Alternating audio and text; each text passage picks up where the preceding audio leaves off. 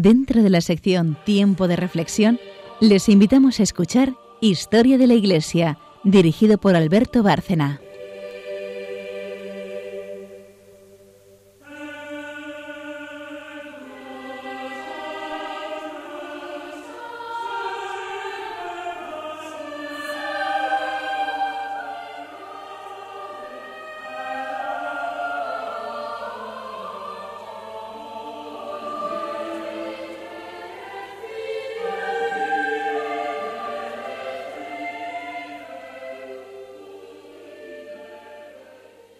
Buenas noches, oyentes de Radio María y de Historia de la Iglesia, donde vamos a continuar precisamente con el mismo pontificado de Pío XII que ya empezamos a tratar en el programa anterior.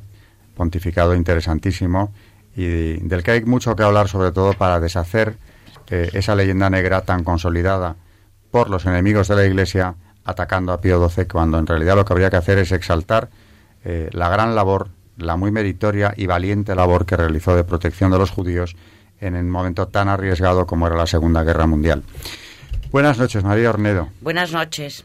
Charo Gutiérrez. Buenas noches. Y Carmen Turdemontis. Buenas noches. Buenas noches. Antes de empezar hoy, mm, para repartirnos el, el, programa, porque va a ser un programa denso con mucha información sobre el Papa, voy a hacer una pequeñísima presentación de los temas que vamos a tratar. María, en principio, eh, todo el tiempo que, que, tengamos disponible del, del programa, va a hablar de una de las encíclicas de Pío XII. Humani Generis, que creo que es bastante importante mm, porque es sobre las falsas opiniones contra los fundamentos de la doctrina católica, que creo que viene bastante al caso en el día de hoy y con todos los acontecimientos que nos, que nos rodean.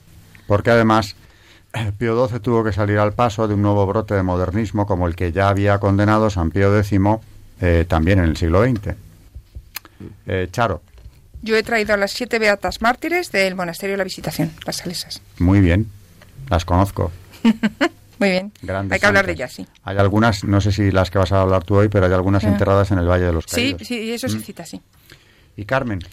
Y nosotros, siguiendo con el con el tema del, del último programa, seguiremos hablando de testimonios, en este caso de algunas religiosas y de algunos más testimonios eh, de cómo Pío XII ayudó a la salvación de tantísimos judíos durante la época nazi. Y a través pues, de textos, incluso de archivos, veremos que, que la historia realmente eh, muchas veces no está bien contada y, nos apoyaremos, como siempre, en fuentes históricas.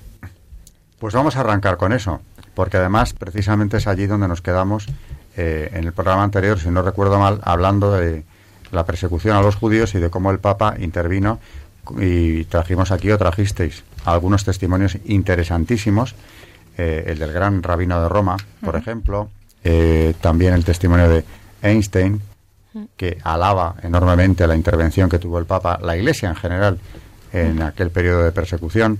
Vamos a seguir con esos testimonios y por donde quieras, porque tienes más de uno, Carmen.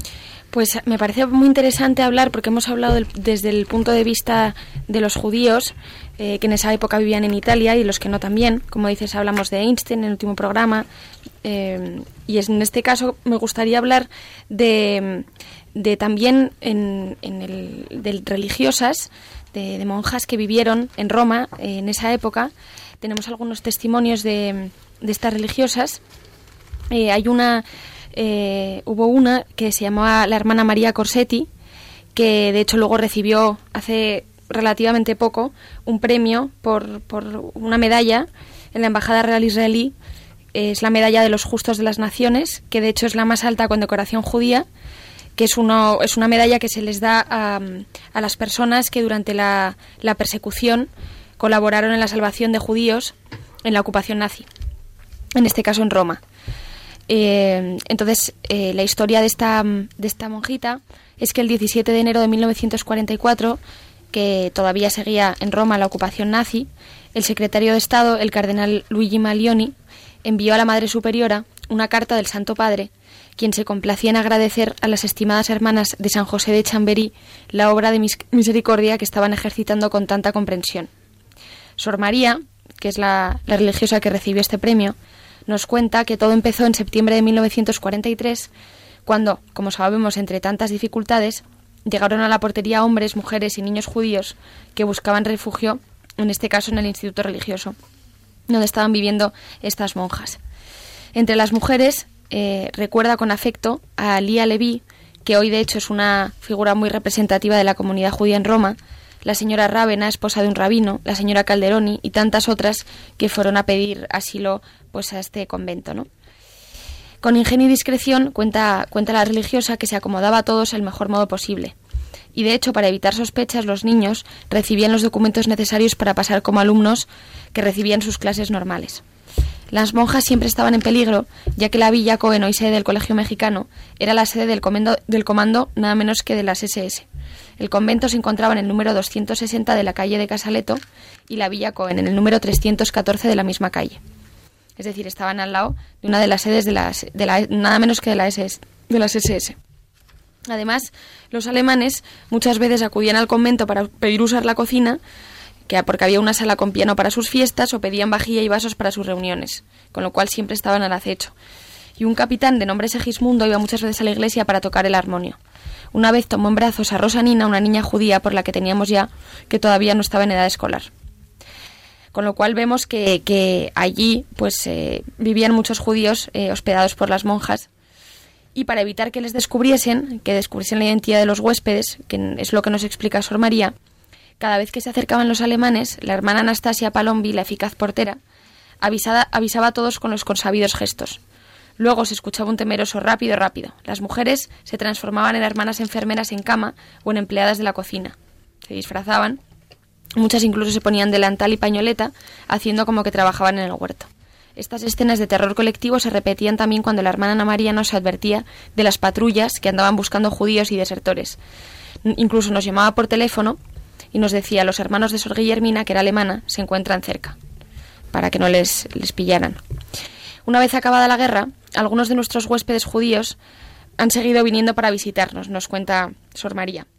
El 15 de noviembre de 1996, Roberto Calderoni, uno de los niños refugiados en esa casa, se presentó con dos representantes de la comunidad judía de Roma, quienes les entregaron un hermosísimo testimonio en recuerdo de la hospitalidad de aquellos días lejanos. En este certificado que les entregó, les dice así: Quien salva una vida es como si hubiese salvado el mundo entero firmado por la Comisión Judía de Roma a las hermanas de San José del Casaleto, recordando a quienes con riesgo de la propia vida se prodigaron en salvar a los judíos de las atrocidades nazifascistas. A todo esto decir que estas religiosas siempre eh, todo lo que hacían era por orden del Vaticano, con lo cual por orden de Pío XII. Así que indirectamente también estaban, eh, estaba Pío XII salvando a numerosos judíos a través de estas monjas, en este caso en Roma. Qué historia tan desconocida y tan edificante. Eh, sí sabía yo que el Papa había dado orden de romper la clausura en, más de un caso para, acoger judíos en los conventos de Roma y por eso mismo se convirtió en un personaje tan amenazado que por eso ordenó que se eh, trazara esa línea que señalaba dónde comenzaba el Estado Vaticano de manera que a partir de ahí supieran eh, los alemanes que caso de pasarla habían entrado en territorio extranjero sin su consentimiento con las repercusiones que pudiera tener. Y de hecho hay alguna fotografía de la época donde se ven eh, a los alemanes armados en esa línea detenidos, pero claramente se percibe el interés que tenían ya entrar en allí, en, el Vaticano, para cortar precisamente esa actuación que en sus propias narices, porque como dice Carmen, además, mm. estas monjas en concreto lo hacían en un sitio estratégico. Sí, sí, al lado nada menos que de, que de la sede de las SS. Nada menos. Así que... Esa, así con estos miembros se teje la leyenda, es decir, con la falsedad absoluta en torno al papel que desempeñó Pío XII a esa supuesta pasividad, ¿no? Y hablando de los de todos estos héroes, ¿no? Como lo fueron estas monjas, mm, pues para aquellos que les guste el cine hay una película muy buena de Spielberg, La lista de Slinder, que él, realmente, eh, que además fue verdad, Oscar Slinder, que ha pasado que ha pasado a la historia por, porque porque realmente, bueno, ya sabéis la historia les, eh, de la película, que la recomiendo muchísimo además a nuestros oyentes que la vean, porque, porque realmente es impresionante. Y era un empresario alemán católico el que, el que salvó a tantísimos judíos. Con lo cual, bueno, recomiendo a nuestros oyentes que la vean. Buen apunte. Y aparte de la historia de estas monjas, desde luego valientes, de, de Roma, mm, tenías también algún otro, algún otro testimonio. Hay un libro, me Mm. estabais comentando las dos, Charo y, y Carmen, eh, que también van a esa dirección. Hay un resumen previo del libro que me iba a hacer Carmen, precisamente eh, de qué se trata, qué libro es este. ¿Mm? Hay, es un el autor es un rabino. rabino. Un rabino. Mm. Y además es profesor en una universidad de Florida. El profesor de Ciencias Políticas, David G. Dalin. Y muy documentado sobre todo. Los primeros capítulos del libro los dedica a desmentir los libros que se han venido publicando contra el Papa porque carecen de fundamento. Si hubieran prestado atención a los documentos serios, pero han rechazado muchos y en los archivos vaticanos yo creo que no han debido rastrear nada. Sin embargo, como la diplomacia vaticana tiene 2.000 años y sus archivos, yo, si no los más grandes del mundo, son de los más, allí se puede encontrar de todos los siglos documentación que apoya fehacientemente que cuando se acusa a los papas de antisemitas es totalmente falso. Y desde luego los testimonios, testimonios y documentos que apoyan la labor de Pío XII para salvar judíos son abrumadores. Y el libro está súper documentadísimo, es de lectura muy agra- bueno, agradable dentro de la gravedad del tema y merece la pena. Merece la pena y sobre todo darlo a conocer, porque ya está bien de dejarnos llevar por la mentira y hay que... Tiene un valor enorme además. Muchísimo, sí, porque es un que- judío, sí, pero está lleno de testimonios de judíos, pero Sí, sí. lleno, lleno, lleno. De hecho, él, él pide, el propio autor, que como dices es un intelectual y rabino Sí. judío, además de historiador, dice que salvó más vidas de judíos el Papa que cualquier otra persona, nada Sí. menos. Y además le, le pide, hace una petición en el libro que dice que pues esa, este premio que estábamos hablando de la, de la religiosa, del premio este que otorgan de justo entre las naciones, eh, que se lo entreguen, pide que se lo entreguen eh, al Papa Mm. para que, que realmente se le reconozca su labor. Y durante todo el libro, la verdad es que con, con testimonios muy fiables y con documentación, eh, la verdad es que convence que convence perfectamente de que en esa Sí. época, pues, así fue. En 1955, y leo el libro, una delegación israelí se reunió con el arzobispo Giovanni Montini, que iba a ser luego Pablo VI, para preguntarle si aceptaría una condecoración por su trabajo en el rescate de los judíos durante el Holocausto. Montini declinó el honor diciendo, todo lo que hice fue mi deber. Además, yo solamente actué a los órdenes del Santo Padre. Nadie merece una medalla por eso. Y también el futuro Papa Juan, eh, Juan XXIII, lo mismo, lo mismo. Y como tanto Pío XII como Juan XXIII habían sido excelentes diplomáticos, pues es que tenían todos los recursos, toda la formación para poder actuar a pesar de las dificultades. Bueno, y de hecho, como pruebas, mm, como pruebas objetivas, mm, pues por ejemplo decir que mientras que el 80% de los judíos europeos murieron, que es lo que cuenta en este libro este autor, eh, murieron en aquellos años el 80% de los judíos europeos, el 80% de los judíos italianos fueron salvados. Con lo cual vemos que aquí, pues evidentemente Se el Papa tuvo algo que ver. Sí, claro. sí. ¿Y qué más nos cuenta este libro? ¿Qué, qué destacarías como un breve resumen de él? Pues la verdad es que mm, recomiendo a los, bueno, como ya ha dicho Charo, que a nuestros oyentes que, que lo lean. Y, y como dice Charo, pues demuestra que muchos papas, porque no solamente habla de Pío XII, a lo largo de la historia defendieron y protegieron a los judíos de acusaciones y persecuciones. Y además, luego es muy ameno porque relata y nos cuenta muchas historias de cómo el Papa, de cómo el Papa Eugenio Pacelli de Pío XII salva a judíos de la persecución nazi, con testimonios eh, reales. Porque es verdad que, bueno, como ya hablamos en el anterior programa, hoy, hoy en día existe una, gran, una fuerte corriente que se empeña en desacreditar a Pío XII y que no solo oculta los grandes esfuerzos que realizó para salvar a judíos durante la Segunda Guerra Mundial, sino que además eh, hablan de, de esta injusta persecución que comienza en la obra de teatro, como ya hablamos la última vez, me parece que habló Charo, del vicario, que es donde empieza todo, que carece de cualquier valor histórico y lanza polémicas acusaciones. Con lo cual, mm, además, ha habido incluso libros, como por ejemplo, que también lo cuenta en el, en, en- en el libro David Gallin, eh, como el de John Cornwell, que se llama El Papa de Hitler, que, que también, e incluso A Moral Reckoning, que ambos, que ambos los dos son enfoques críticos sobre el papel desempeñado por el Papa. Con lo cual tenemos mucha bibliografía sobre este tema. Y luego todo queda desmentido, cae por tierra ante un testimonio de la fuerza que tiene el de un rabino, que además precisamente empieza desacreditando a todos los que han sembrado Sí. eh, precisamente... Y en un momento llega a decir que suelen ser autores que luego coinciden en atacar a Juan Pablo II. Casualmente. Sí. O sea, que extienden sus críticas, y estas son infundadas, luego también a, a la Iglesia de finales del siglo XX.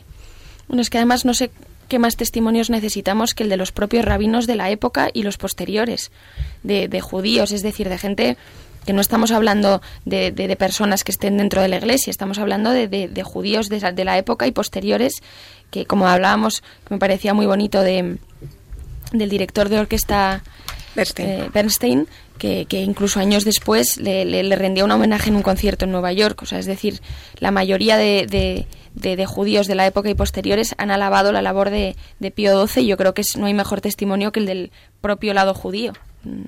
Más incluso que el de la iglesia o que el de... ¿No?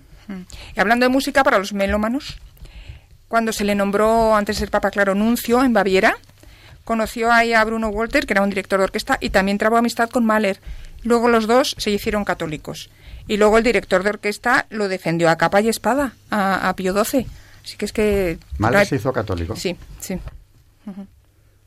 Y el autor de este libro lo interpreta por influencia de Pío XII, desde luego, bueno, del ento- del entonces Estoy- nuncio. Estoy pensando Mm. que ya van saliendo en este y en el programa anterior varios casos de conversiones Sí. eh, de personas cercanas o que tuvieron Sí. contacto con... Sí. El Con rabino Pío de. Roma que contamos en el Sí, programa anterior. Ujú.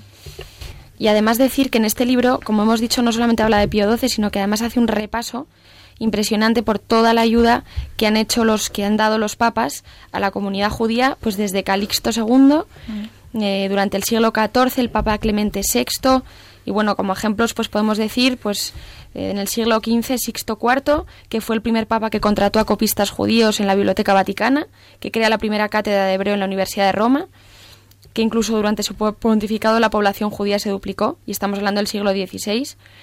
Luego, pues pasando, por ejemplo, por Pío IX, cuyo profesor de hebreo era un rabino, y es conocido por afirmar, por afirmar esto lo, lo dijo el propio Papa, que espiritualmente todos somos semitas. Eh, hasta Juan XXIII y Pablo VI, que fueron mm, cercanos colaboradores de Pío XII en la obra de rescate de los judíos, que de esto no hemos hablado, pero también eh, pues dieron su apoyo estos los dos futuros papas, Juan XXIII y Pablo VI. Y luego pues hasta Juan Pablo II, que fue el primer papa que visitó la sinagoga de Roma y que rezó ante el muro de las lamentaciones. Incluso Benedicto XVI, ya como los últimos, ha realizado una histórica visita, hizo, no me acuerdo muy bien en qué año, ahora, lo, ahora se lo confirmo, una histórica visita a la sinagoga de Colonia, en su Alemania natal, en agosto de hace unos años, me parece que fue. Con lo cual, pues estos son solo unos ejemplos porque la verdad es que hace un repaso impresionante de la, de la, del apoyo, sobre todo, que han recibido por parte de los papas la- los judíos, ¿no? Durante toda la historia. Y en ese apoyo se distingue, claro, muy especialmente Pío XII, eh, que se estaba jugando mucho en un momento tan arriesgado, salvando tantas vidas como el que más. De hecho, el que más vidas, nos decías tú, ¿no, Carmen? Sí, sí. El propio autor dice que es el, el, la- el personaje o la persona que más vidas de judíos eh, salvó más que cualquier otra persona. Y de hecho, pues lo que hemos contado antes, le pedía que se, se le otorgase este título de justo entre las naciones. Que Es se que les el da otro solo. día salió aquí, lo trajisteis alguna de vosotras, una cifra de judíos salvados por la intervención Sí, del porque- Papa. sí. Sí, sí. Fue como impresionante. 700.000 y luego se aumentó a 800.000, una, una cosa así, ¿no? Eran unos, eran unos 800.000. Sí. De hecho, Sí. vamos a buscar el número, pero eran unos, más o menos unos 800.000 judíos. ¿Qué más podía Yo hacer? quisiera citar el testimonio de uno de los judíos italianos que sobrevivieron a la redada nazi de octubre del 43. Ha estudiado muchísimo el holocausto, vive en Israel y él se pudo refugiar, tenía veintipocos años, en Castel Gandolfo y dice que, perdón, me he equivocado, se lo refugiaron en el seminario romano. Y este es su testimonio literal. No existió la menor presión para que nos convirtiéramos al cristianismo. El respeto mostrado hacia los que allí estábamos refugiados fue ejemplar. Recuerdo gratamente que don Paraccini, sabiendo que entre todos los judíos yo era el que más directamente vivía las tradiciones judías, me tomó afecto. Me rogó que le instruyera en las normas de alimentación para no ofender los sentimientos de los refugiados. Me dio una Biblia en hebreo que sirvió para estimular mi fe y mi esperanza en el futuro. Impresionante también. No solo se les acogía, sino... y se cuidaba su alimentación, les daban comida kosher y vamos, fue un respeto total. También se emitieron muchísimos certificados de bautismo y se dieron instrucciones a los nuncios en los diversos países europeos para que hicieran todo lo posible y se pusieran en contacto con delegaciones diplomáticas afines para que se facilitara la salida de todos los judíos posibles hacia países que, en los que no se daba esa persecución. Y España acogió varios. Es muy de lamentar que los católicos no hayamos reivindicado esta historia. Hay que hacerlo. Y está, y está por hacerse. Vamos a la primera pausa de este programa, mm, después de la cual ya Charo entrará con sus santas. Por cierto, su padre, José Luis Gutiérrez, tiene una obra decisiva sobre, ellas. Y en la, en la parte final del programa, María ya nos empezará a explicar una de esas encíclicas, la que he elegido, eh, de Pío XII, Mani Generis, de una profundidad y de una oportunidad en el momento actual enorme. Vamos a la pausa.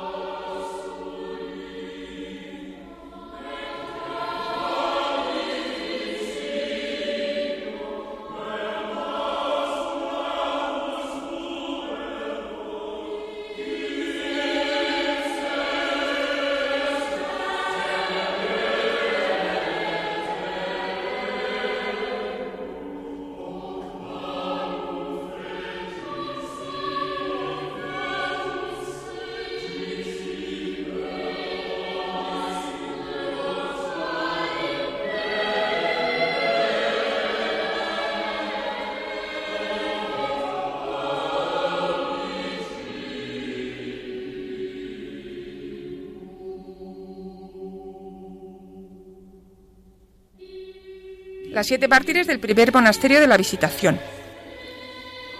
En este grupo, la superiora era la madre María Gabriela de Hinojosa. Sus compañeras fueron María Teresa Cabestán, María Josefa Barrera, María Cecilia Cendoya, María Ángela Olaizola, María Engracia Lecuona y María Inés Zudaire. Antes de hablar de ellas, vamos a hacer un repaso de cómo llegó la orden a España. Durante el siglo XVII, la corona española estuvo presente y desempeñó papel activo en el Ducado de Saboya. Varios oficiales y soldados de los tercios españoles, junto a diplomáticos y funcionarios de la corona, tuvieron contacto frecuente con las hijas de la visitación en Annecy, y allí se veneraban los restos de San Francisco de Sales, el obispo de Ginebra, y de Santa Juana Francisca Chantal. También contribuyó a ello la introducción que había hecho Francisco de Quevedo de la obra del obispo de Ginebra, La introducción a la vida devota al español. Las salesas de Annecy, al comprobar lo mucho que las visitaban, sugirieron a todos los españoles que si tanta devoción tenían a este santo, no podían dar mayor prueba que procurar que se hiciera una fundación en España. De ellos se encargaron el rey Fernando y su esposa Bárbara de Braganza. Pusieron en marcha las gestiones preparatorias de la fundación. En 1748 llegó a Madrid la expedición fundacional. Al principio se establecieron en el Beaterio de San José, que estaba en la calle de Atocha. Como el local no era no tenía las condiciones necesarias, se acomodaron en otro local en el Prado Viejo. Y luego ya posteriormente pasaron a la actual Plaza de las Salesas, pero del monasterio lo único que queda es la iglesia de Santa Bárbara, en cuya, iglesia, en cuya fachada se ven todavía las imágenes de San Francisco de Sales y de Santa Juana Francisca Fremio Chantal. Y ya luego, con el cambio de propiedad y destinos, en 1883 cambiaron a su actual monasterio, en Santa Engracia. Vamos allá a hablar de las hermanas, el clima político de España en la primera parte del siglo XX era hostil a la Iglesia Católica. Muchos obispos, sacerdotes y religiosos sufrieron el martirio por la fe. Entre los casi 8.000 martes se encuentran nuestras siete beatas del Ministerio de la Visitación, la beata María Gabriela y sus compañeras. Esta orden, fundada por San Francisco de Sales en 1610 en Annecy, Francia, tenía como objetivo entregar a Dios hijas dedicadas a la oración, almas que llevaran una vida interior y que fueran dignas de servir a su infinita majestad y adorarle en espíritu y en verdad. Se entregaron a tal misión con total entrega y humildad. El monasterio, que se volvió a establecer en 1873 en un nuevo sitio, es la actual ubicación. La República Segunda de España se estableció en 1931. Al mes siguiente, en mayo, estalló una nueva ola de persecución. La superiora, la madre María Gabriela, les dijo a las 83 hermanas que se vistieran de seglares y que salieran del monasterio. La comunidad se separó y cada hermana regresó con sus familias. A los pocos días, siete hermanas volvieron para hacerse cargo del monasterio y enseguida todas las hermanas regresaron. Ese mismo año, la persecución se intensificó y se vieron otra vez obligadas a abandonar el monasterio. Como no querían separarse, la comunidad se fue a Navarra, a Oronoz, donde un benefactor les proporcionó una casa. La Madre María Gabriela y otras ocho hermanas se quedaron en Madrid como custodias del monasterio. Disipado el peligro, la comunidad de Joronoz volvió a Madrid en marzo del 32. Desde el 33 al 36 hubo un cese temporal de la persecución y pudieron continuar con su vida monástica en paz. Al acercarse la fecha del alzamiento nacional y viendo el ambiente que se daba, las hermanas volvieron a Oronoz en junio del 36. Siete hermanas fueron elegidas para ser las primeras que se tornaran para vigilar el monasterio y cuidarlo. Se quedaron allí un mes más y el 13 de julio se trasladaron a un apartamento en el sótano que estaba cerca del monasterio. Una semana más tres se declaró un incendio en el monasterio. La hermana María Locadia, que había sido elegida superiora en el 35, confió la guía de este pequeño ganado de las que se iban a quedar a Madrid a la antigua superiora, la hermana María Gabriela. Era la superiora de las seis compañeras, de las que hemos hablado antes. Una a una, la hermana María Gabriela, de 64 años, era la que tenía más experiencia. Llevaba 44 de vida monástica. En este momento, las hermanas estaban organizadas con diferentes tareas. Dos que se quedaron, de las que se quedaron, la hermana Teresa María tenía 48 años y la hermana Josefa María 55. Las dos también tenían mucha experiencia religiosa, con 22 y 18 años de vida monástica respectivamente. Otras dos hermanas se ocupaban de las funciones externas del monasterio, sobre todo la parte de su vida más visible. La hermana María Ángela, de 43 años, llevaba 18 allí, y la hermana María Engracia, de 39 años, llevaba 12 años en el monasterio. Además estaban las hermanas legas, que se encargaban de las tareas domésticas. Eran la hermana María Inés, de 36 años, con 17 de comunidad, y la hermana María Cecilia, de 16, que llevaba 6 años. Son las siete mártires que alcanzaron la corona del martirio. Ya nos acercamos a la fecha del martirio, el 18 de noviembre del 36. Se metió a las hermanas en un camión y se las condujo a un lugar cercano. Allí se les disparó y si mal no recuerdo el lugar es la esquina de la calle Velázquez con López de Hoyos. Pero este martirio que fue tan rápido había tenido una preparación lenta y agónica. Desde que dejaron el monasterio para irse al piso el 13 de julio, llevaron una vida clandestina. Al principio iban todos los días al monasterio y abrían las ventanas y tocaban las campanas para dar la impresión de que estaban viviendo en él. Cinco días más tarde, el 18 de julio, con el alzamiento nacional, se vieron obligadas a quedarse dentro del piso. El 20 y 21 de julio, otra vez el monasterio ardió, pero no se no se le redujo a cenizar del todo porque había sufrido ya muchos daños anteriores. Desde entonces se quedaron en el piso. Los porteros y el jardinero del monasterio se mostraron en todo momento solícitas con ellas, les llevaban comida y lo que necesitaban. Varios sacerdotes también se arriesgaron para celebrar misa con ellas y poderles mm, administrar los sacramentos. Amelia, hermana de la hermana María Teresa, las visitaba a diario para llevarles también mucho consuelo, aparte de lo que necesitaran materialmente. Para mayor colmo, las hermanas se veían sometidas a registros en el piso. El primero fue el 14 de agosto y a los pocos días tuvieron otro. Se les decía que es que tenían que registrar la casa. Al poco tiempo, la hermana Teresa María fue tomada en, la detuvieron de la noche a la mañana en una comisaría. La hermana Josefa María se ofreció voluntaria para acompañarla y se quedó con ella.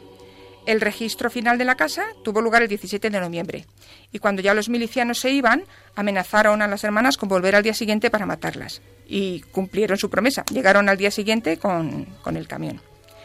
Las hermanas tuvieron muchas oportunidades de escapar y por eso cabe preguntarse por qué no escaparon, por qué no huyeron del martirio. ¿Son verdaderas mártires si tuvieron la oportunidad de haberse salvado? A la segunda cuestión ha respondido la Iglesia con el decreto de su martirio. Sí, las siete mártires de la visitación de Madrid son verdaderas mártires. La primera pregunta es más difícil de resolver.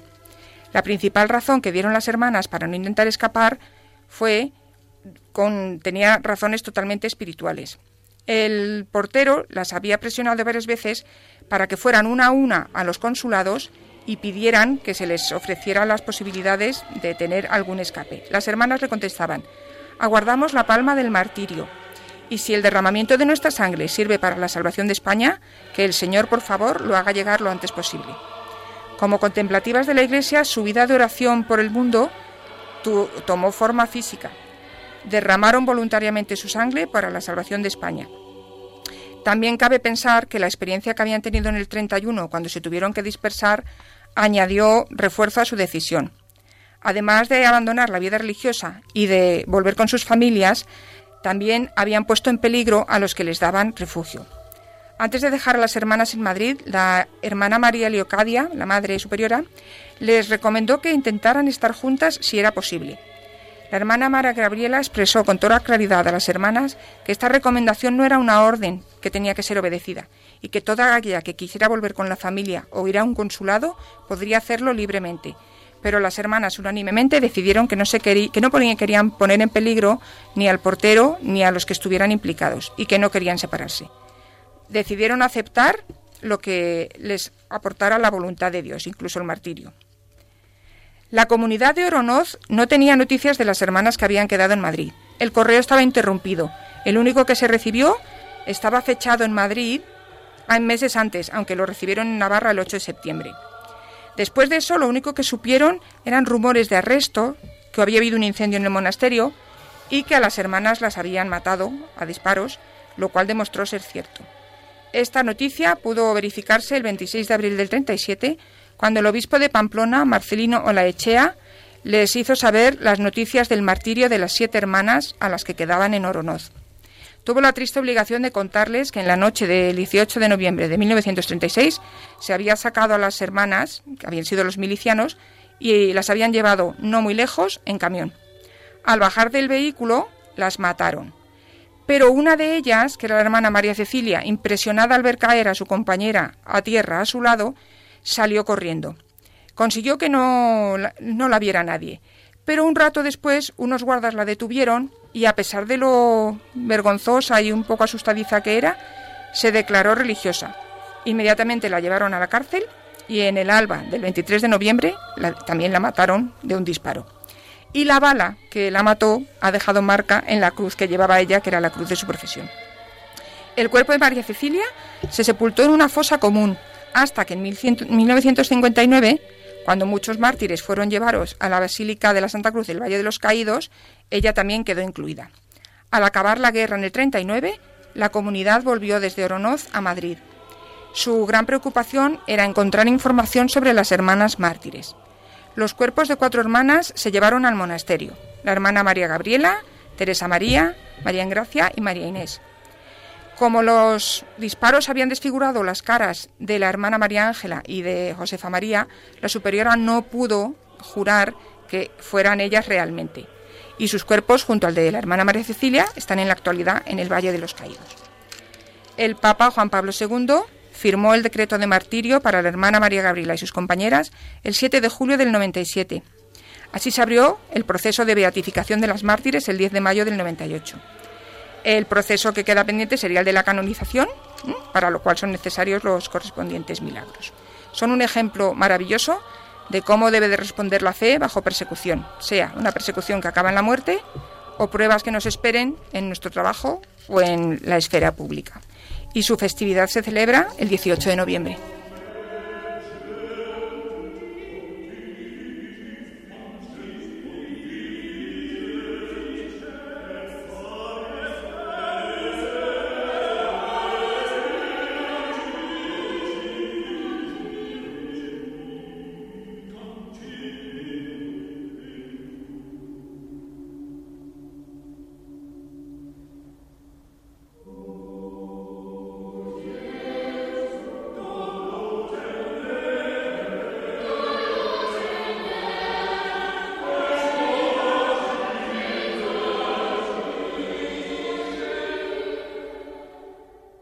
Una historia impresionante y el ver cómo derramaban su sangre por España y con el deseo de hacerlo así por la salvación de España es impresionante.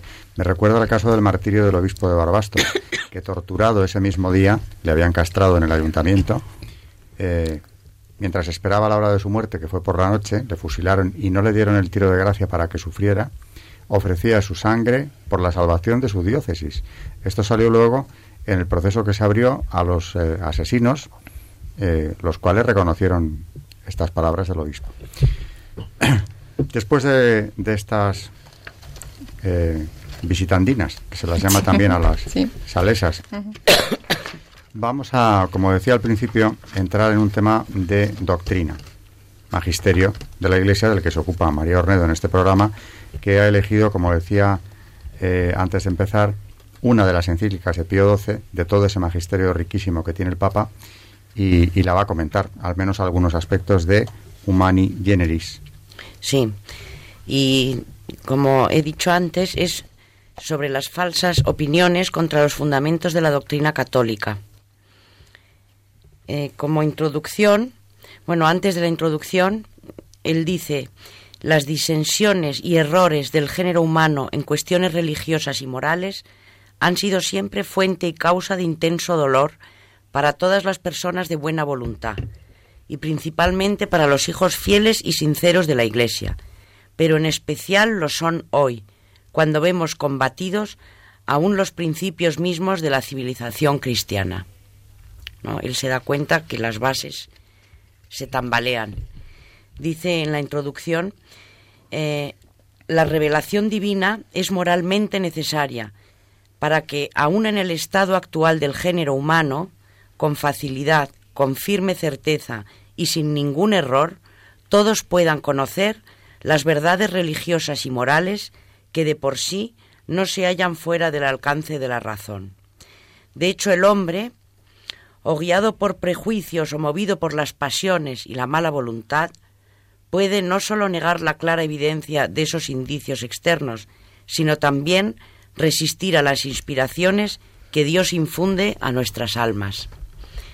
En el punto número 5 de esta introducción dice eh, los teólogos y filósofos católicos que tienen la difícil misión de defender e imprimir en las almas de los hombres las verdades divinas y humanas, no deben ignorar ni desatender estas opiniones que más o menos se apartan del recto camino.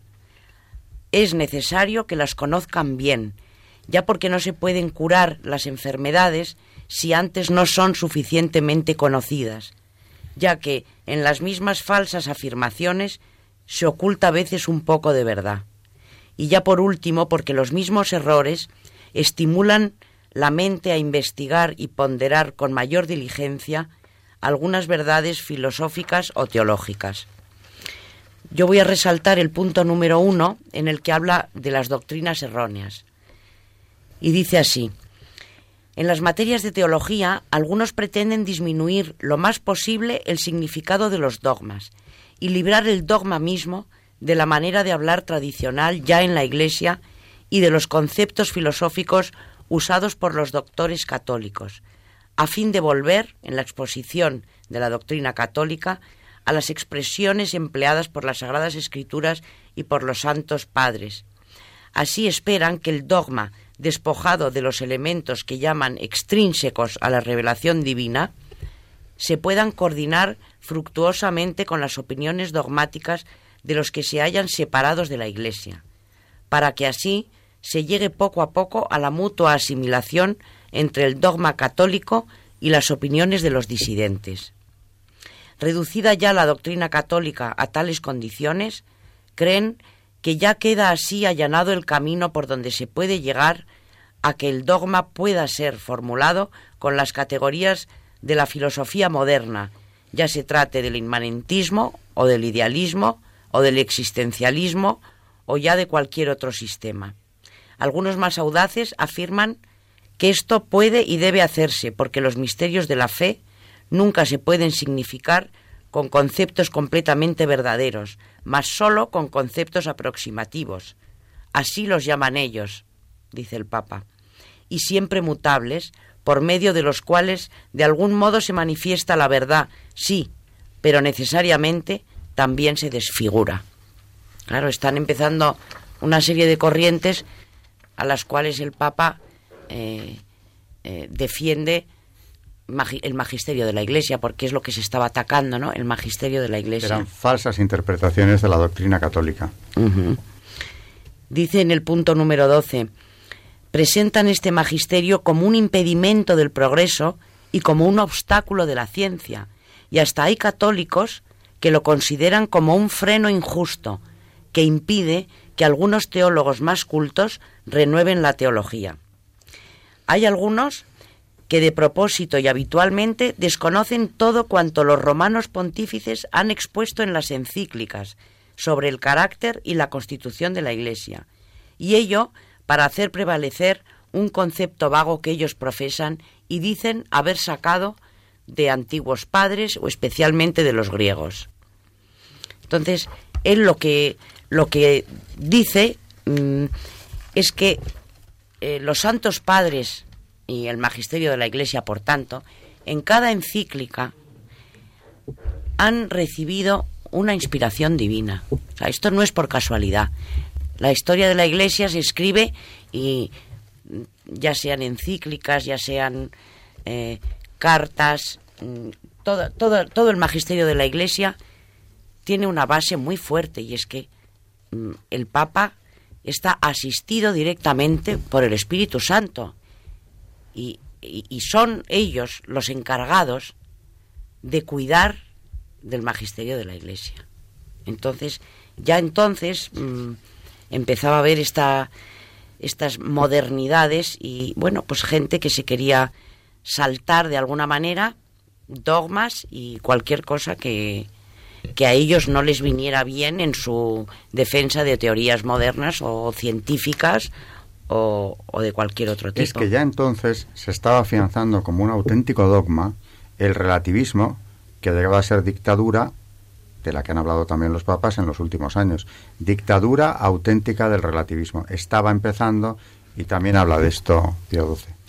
En el punto 19 dice, no hay pues que admirarse que estas novedades hayan producido frutos venenosos ya en casi todos los tratados de teología. Se pone en duda si la razón humana, sin la ayuda de la divina revelación y de la divina gracia, puede demostrar la existencia de un Dios personal con argumentos deducidos de las cosas creadas. Se niega que el mundo haya tenido principio y se afirma que la creación del mundo es necesaria, pues procede de la necesaria liberalidad del amor divino. También se niega a Dios la presencia eterna e infalible de las acciones libres de los hombres, opiniones todas ellas contrarias al concilio. Bueno, mm, también ¿qué tenemos? Sí, mm, perdona. Eh, eh, Pío XII, como sabemos, es un papa mariano y que amaba mm, profundamente y, que luchó y que las ayudó a las congregaciones marianas, que tan importantísimas han sido y son en la Iglesia. Y hablando de la Virgen, em, yo me voy a detener en, en unos puntos de los que les habla a las congregantes de la Virgen. Eh, en el punto dentro del discurso a las congregaciones marianas femeninas de Italia de 26 de abril de 1958, en el punto 681 les dice así, ante todo, mirad a María como modelo de vida en la Iglesia. Se suele decir que la esencia de la devoción a María consiste en primer lugar en el sentimiento de respeto y de veneración que corresponde a su dignidad de Madre de Dios. Por tanto, en un sentimiento de confianza en su poder y en su bondad, y finalmente en un sentimiento de amor filial que trata de corresponder de algún modo a su amor de madre, la veneración ha de ser sincera, la confianza no sería realmente profunda y el amor no rebasaría el sentimiento y las palabras si el alma que se dice devota de María no procurase imitarla en sus virtudes y asemejarse a ella en la vida. Eh, no debe en verdad impediros mirar a María y menos todavía serviros de obstáculo para pedirle que os ayude en el continuo esfuerzo que vosotras haréis ciertamente a fin de ser investidas al menos por algún rayo de su sobrehumana belleza, Aprended, pues, de ella, a ver recta y completamente y aprended a vivir de fe. Proclamad a imitación de ella que nada hay en el cielo para vosotras fuera de Dios, que nada queréis en la tierra fuera de Él. Haced protesta de que vuestro único bien es para vosotras estar unidas a Dios y poner en Dios vuestra esperanza. Esto, si os interesa, está dentro del Magisterio Pontificio sobre las congregaciones marianas que es una joya porque además recoge todo lo que los papas han dicho mm, sobre las congregaciones marianas, ¿no? No solamente de Pío XII, sino Juan XXIII, mm, Pío, Pío XI, es un, una especie de recopilatorio, Benedicto XIV, de todo lo que se ha dicho de ellas. Y una idea clave que aparece en eso que acabas de leernos es la imitación de María porque teniendo presente que es la mediadora de las gracias, es nuestra madre, es la madre de Dios y madre nuestra, eh, todo lo que se puede hablar de ella, que nunca será bastante, como decía en uno de sus libros Vittorio de Mesori, en el dedicado a, creo que es Hipótesis de María, ¿no? nunca bastante de ella. Ese concepto de imitarla es desde luego una garantía de salvación, la imitación de María. ¿Qué, rasgos de ella eh, pensáis ya ahora de hablar con toda libertad porque tenemos un tiempo que nos sobra, gracias a Dios, no mucho, pero unos minutos, para hablar de qué rasgos de la Virgen aquí, ahora que estamos aquí en esta emisora que es suya, eh, consideráis importantes a la hora de seguir, de hacer ese seguimiento detrás de ella en la vida como camino de salvación. ¿Qué rasgos, en definitiva, os llaman más atención de la actitud de María? Yo siempre me acuerdo que en las bodas de Caná, cuando ella, mm, ella le pide a, Jesús que solucione el problema del vino porque realmente se les había acabado, no tenían vino, y consigue, consigue que, se produzca el, el, primer milagro del vino. Y me hace, o sea, me llama mucho la atención porque cuando yo a veces, no sé, pienso, cuando tengamos algún tipo de problema en el cual no sabes qué hacer, la Virgen a, esta, a estas personas que le decían que no tenemos vino, ella les, les dice, haced lo que Él os diga. O sea, es que mm, hace poco, oyendo una conferencia de que otras veces he hablado de él, ¿no? De un tío mío que se llama Ignacio Mugiro, que está en el Perú, y, y hablaba sobre la Virgen y decía, no sé de cuál me enamoré primero, si de María o de Jesús. Lo que sí que tengo claro es que a Jesús se va por María. O sea, la que te lleva a Jesús es María. Y bueno, yo creo que no, no, la tenemos que tener siempre, ya no solo eh, esto de, la, de las congregaciones marianas, en la cual ella es mm, el, el, fundamento, ¿no? La que te lleva a Jesús, y además eh, también se ve claramente que en, la historia de la Iglesia es que si vas con María no te equivocas nunca. Tú puedes pensar, bueno, tengo esta teoría, tengo esta otra, voy a estudiar este teólogo, voy a estudiar esta otra cosa. Para no equivocarse hay que ir con María y por María a Jesús. Buen momento de recordar que San Juan Pablo II tomó la inicial de la Virgen para ponerla en el centro y bien grande de su escudo cuando fue elegido Papa. Y desde luego la idea fundamental de, ese pontificado, o una de ellas, es eso precisamente. El magisterio de Juan Pablo II empieza ahí. A Jesús por María. Claro, algo ibas a decir. sí, que todo entusiasma de la Virgen, pero yo quiero recordar un texto muy breve que tiene San Bernardo cuando está la Virgen a punto de dar el sí y viene a decir algo así el texto como que la naturaleza está toda expectante, la creación ha contenido la respiración porque está esperando que esa muchacha diga que sí y ella por supuesto se entrega, obedece y, todo lo bueno ha venido desde entonces. Y es que lo que dependía del sí de María era mucho. ¿eh? Bueno, pues eh, podemos dar por acabado el programa. Hemos saltado de Pío XII eh, a su magisterio, las santas mártires de la visitación y eh, el magisterio. De, bueno, primero hemos empezado por la persecución a los judíos, en la que el Papa jugó un papel como defensor suyo tan importante, magisterio de Pío XII también, eh, una parte, pero muy importante también a tener en cuenta porque ese es un problema que tenemos vivo. Y yo quiero añadir también que él pudo utilizar ya la televisión, porque aunque la radio se había empezado a usar antes, ya a partir de él se puede emplear ese medio para, para difundir el Evangelio. Aunque le dedicaremos más tiempo, pero ya introduciendo un, un dato, y es que el último de los dogmas marianos lo ha definido él, que es... ¿En el año 50? Y algo es que no hablaremos, me hablaremos de esa mm. declaración. ¿Qué mm. dogma es ese? Mm. La Asunción. La Asunción de María. La Asunción de María. A los cielos que entonces la, que se armó, porque no, no parecía que quisieran aceptarlo. No sé. Hablaremos de ese dogma. Es que este Papa, eh, hablando otra vez del magisterio de la Iglesia, me hace gracia porque dice que todas las personas que enseñan a, sus discípulos, dentro, por ejemplo, de los institutos eclesiásticos, que tienen que profesar al magisterio de la Iglesia siempre y que han de infundir en sus discípulos, en sus mentes y en sus corazones el magisterio de la Iglesia. Quería terminar con esto porque nos olvidamos de lo importante que es, ¿no?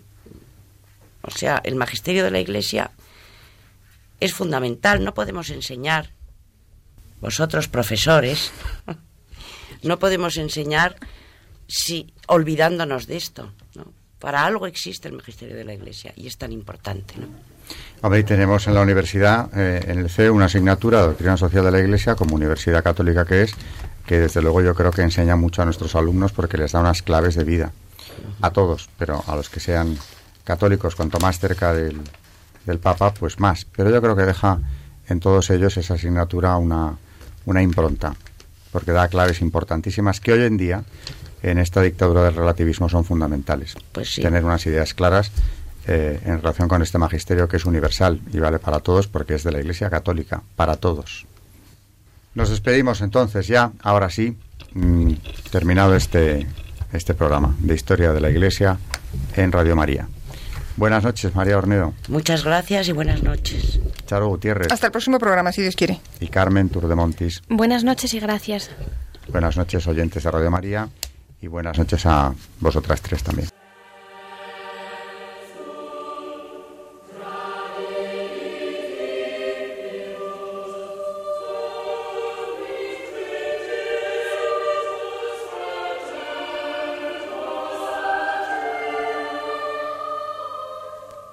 Y así finaliza en Radio María Historia de la Iglesia, dirigido por Alberto Bárcena.